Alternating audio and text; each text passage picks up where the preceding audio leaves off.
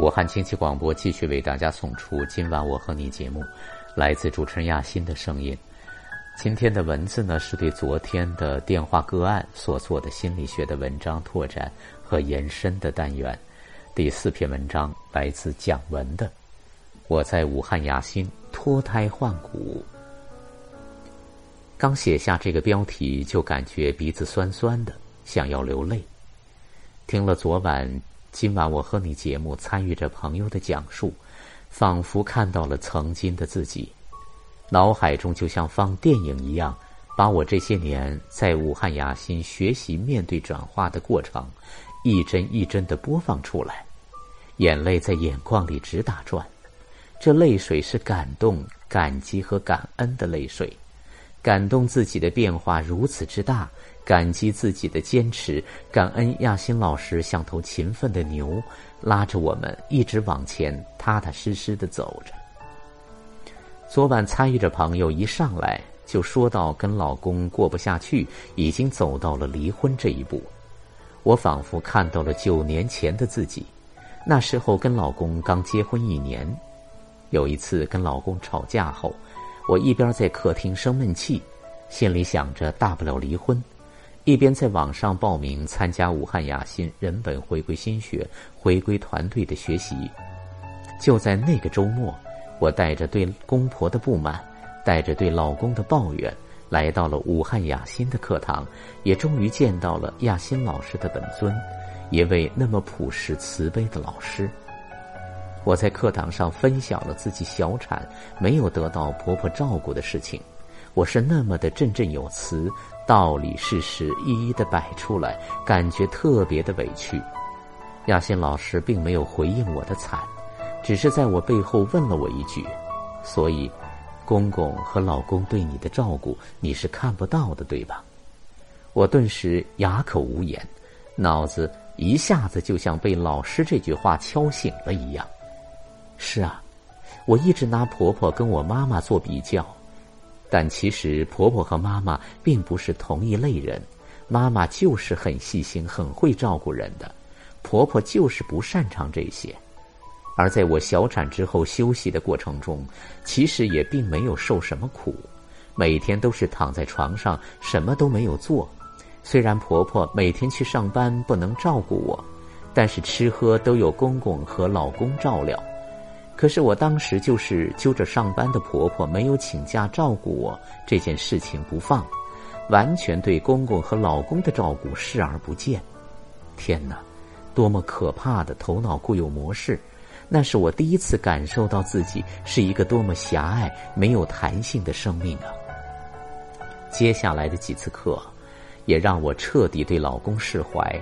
反而越来越多的觉察到，那个爱生闷气的我是多么的无理取闹、刁蛮任性、不可理喻，也让我看到我在这之前的几段感情经历中是如何按照见坏就收的模式运作的。男朋友一旦达不到我内在固有的标准，我就会选择分手，从来没有真的看到过这个跟我在一起的生命，他不是机器人。他是有血有肉、有情感、有需求、有历程、有态度。我从来都只是看到自己的需求和标准，从来都只要求对方来迎合我，按照我的来。一违背我的意思，我就会觉得他是不爱我了。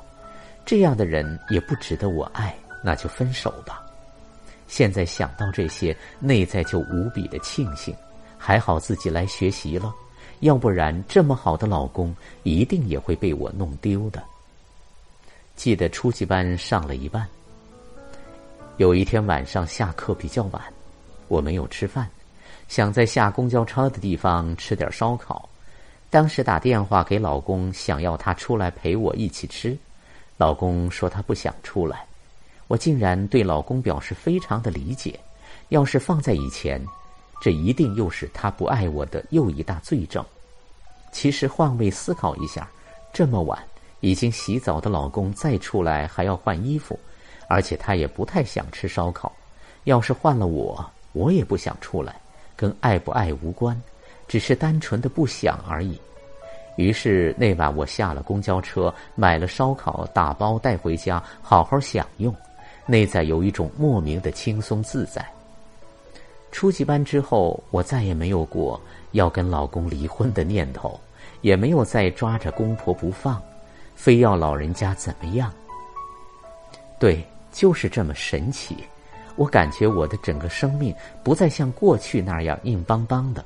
而是开始有了一些松动，有了柔软。几年后，生了两个娃的我，再次回到武汉雅欣学习，当时就是想要更好的调整自己，给两个孩子一个情绪稳定的妈妈。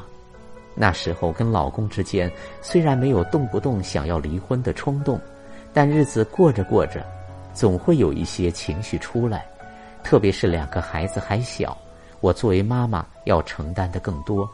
常常看到沙发上葛优躺的老公，就气不打一处来。内在有个声音在说：“你上班辛苦，我难道就没上班吗？我挣的不比你少啊！下班还要做家务带孩子，凭什么呢？”通过学习和转化，我知道了，我的内在只是在表达：“老公，我好累，我好想让你帮我分担一点家务，带孩子的时候帮我搭把手。”通过团队设置的分享环节，我一次次看到那个一路走来很辛苦、很累、很想休息的自己。这样的自己是需要我自己来关爱的，不是抓着老公就可以好过的。于是我及时调整了自己的作息时间，让自己放慢生活和学习的节奏，有时间就休息，而不是抓着老公不放。同时，在跟老公日常的交流中，我也感受到老公的工作压力非常大，每天跟形形色色的人打交道，不光是身体累，心更累，回到家就想躺平，这是多么正常的事情啊！当我再次看到那个在沙发上葛优躺的老公，我不再有烦躁了，取而代之的是心疼和理解。这样的看到，无形之中也拉近了我跟老公心灵的距离，我们的感情越来越好了。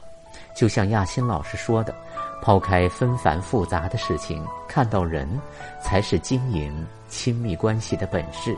我们有多少人被表面的事情和那些是非对错所左右，而没有看到事情背后那个人，他经历了什么，他是怎么想的？公公婆婆因为身体不好，不能帮我带孩子。我的两个孩子一直都是自己的妈妈在帮我带。对此，我一开始对公婆也是有很多不满的。通过学习，我看到其实我对公婆的不满，更多的是在表达对自己妈妈的心疼，觉得妈妈帮我带孩子太辛苦了。意识到这一点，我不再抓着公婆不放。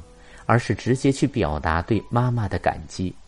下班回家后，我尽量多的去弄孩子、做家务，让妈妈有机会歇一歇。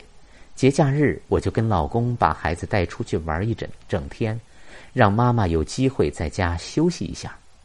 当我不再戴着有色眼镜儿去看公婆，我跟两位老人的相处模式也发生了变化。两位老人都是高知出身。曾经在各自的工作岗位上都是非常优秀的人物，他们虽然不擅长持家，但在为人处事方面有非常多值得我学习的地方。两位老人对我们下一辈和两个孙辈的心一直是好的。他们没有办法出多少力，就想办法在经济方面支持我们。他们也在用他们的方式给出爱。看到这些。我非常的感动，之前对我们的不满早就抛到九霄云外去了，同时也非常的庆幸，还好我来武汉雅欣学习了，要不然我会错过多么好的一对老人呢。夫妻关系、亲子关系、婆媳关系，不管哪种关系拿出来都会让人头疼。曾经的我也跟收音机前的您一样，不知道如何处理好这些关系。在武汉雅欣学习的这几年，不仅让我不再头疼，还让我学会了享受其中。过去那个看老公不顺眼、对公婆有怨言的我，现在常常感叹自己何其有幸，找了这么好的一个老公，嫁了这么好的一个家庭，生了这么好的一双儿女。我不再是过去那个只有是非对错的会呼吸的机器人儿。